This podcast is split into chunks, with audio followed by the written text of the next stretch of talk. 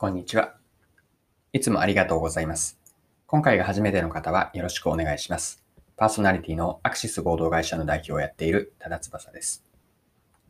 この配信はビジネスセンスを磨くというコンセプトで毎日更新をしています。え今日は何の話なんですけれども、いただいた質問への回答です。質問というのは、抽象化力を高めるためにどうすればいいのかという内容でした。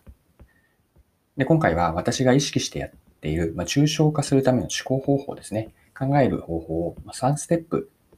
でご紹介できればと思っています。それでは最後までぜひお付き合いください。よろしくお願いします。はい。今回はいただいた質問への回答会になります。質問はですね、そのまま読み上げると、いつも情報発信ありがとうございます。私は今年は抽象化力を高めたいと考えています。抽象化力を高めるためにアドバイスをいただけないでしょうか。よろしくお願いします。えこんなメッセージで質問をいただきました。で、回答したのは、私、回答で、えっと、共有して皆さんにも伝えたいなと思っているのが、私がま普段から意識したいと思っている抽象化思考なんです。これは3つのステップで考えています。3つのステップを一言で言うと、言語化、一言化、類推化の3つです。でそれぞれもう少し補足をすると、1つ目の言語化というのは、これは具体的なことに対して自分の言葉にまずは置き換えてみることですね。まあ、これからあの抽象化することに入っていくんですけれども、抽象化するその対象を自分の言葉で説明できるようにする。これが一つ目の具体化です。あ言語化ですね。さっき言語化って言いましたよね。まあ、言語化と具体化一緒なんですけれども、ここでは言語化と言っておきます。で、二つ目の一言化。これは何かというと、言語化をしたことを、要するにどういうことかと、より、あの、うんと、まあ、上に上げるというか、抽象化していって、本当にネーミングをする感じですね。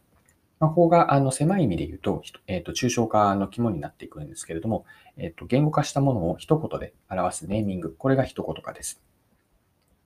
で、三つ目が類推化でした。類推化とは先ほど抽象化した一言で表したことを他のものに表し、横展開するわけですね。まあ、アナロジー思考というように、まあ、類推化。これが三つ目のステップです。ではもう少し具体的なあの例に当てはめて、この抽象化思考の3ステップをより煽り下げていきましょう。で具体的な例、何がいいですかね？そうすうんとそうすると、そうですね。じゃあ、自転車でこけてしまった話に当てはめてみましょう。まあ、これは架空の話なんですけれども、えっと、まずは言語化からやっています。でなぜこけてしまったかなんですけれども、自転車で止まろうとするときに、前輪と後輪の両方のブレーキがありますよね。で、前輪のブレーキで、まあ、急に止まろうとしてしまったんですけれども、こう前のめりになってしまって、急に止まろうとしたので、前のめりになってバランスを崩して、まあ、ついには転んでしまった。こんな状況でした。で、この話を、まあ、どういう意味があったかなというのを、えっと、さらに言語化してみると、えっと、効果が大きいことをいきなり行うと、まあ、聞きすぎて思わぬ結果、まあ、時には逆効果が起こってしまうわけです。で、ここで言っている効果が大きいことというのはえ、前輪ブレーキですね。まあ、そうではなくて、まずは徐々に効果が出る。ここで言うと後輪ブレーキなんですけれども、後輪ブレーキから始めて、えっと、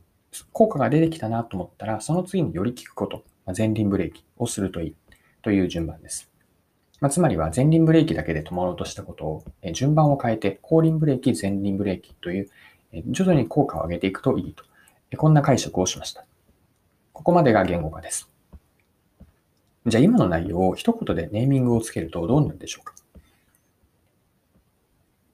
それは私が思ったのは、まあ、劇的な対応というのは使うタイミングが大事であるということですね。劇的な対応というのは先ほどの自転車の例で言うと、前輪ブレーキでいきなり止まるという対応です。でこの劇的なことというのは使うタイミングが大事。このように一言化した内容を、じゃあ横展開をしてみましょう。具体的な場面としては、ビジネスですかね。えっと、お客さんから、まクレームがあった時に当てはめています。で、えっと、じゃあ劇的な対応とそうじゃない対応は何かというと、うんとまあ、クレームのお客さんに、まあ、つまりこう怒り浸透のお客さんに、いきなりこう金銭保証をするような持ち出し方、これが劇的な対応かなと思いました。まあ、そうではなくて、えっと、順番が大事で、まずは話、相手の話や言い分を聞いて、まあ、聞き聞き役に徹することですかね。でこれが、えっと、最初にやることです。まあ、自転車で言うと、後輪ブレーキですかね。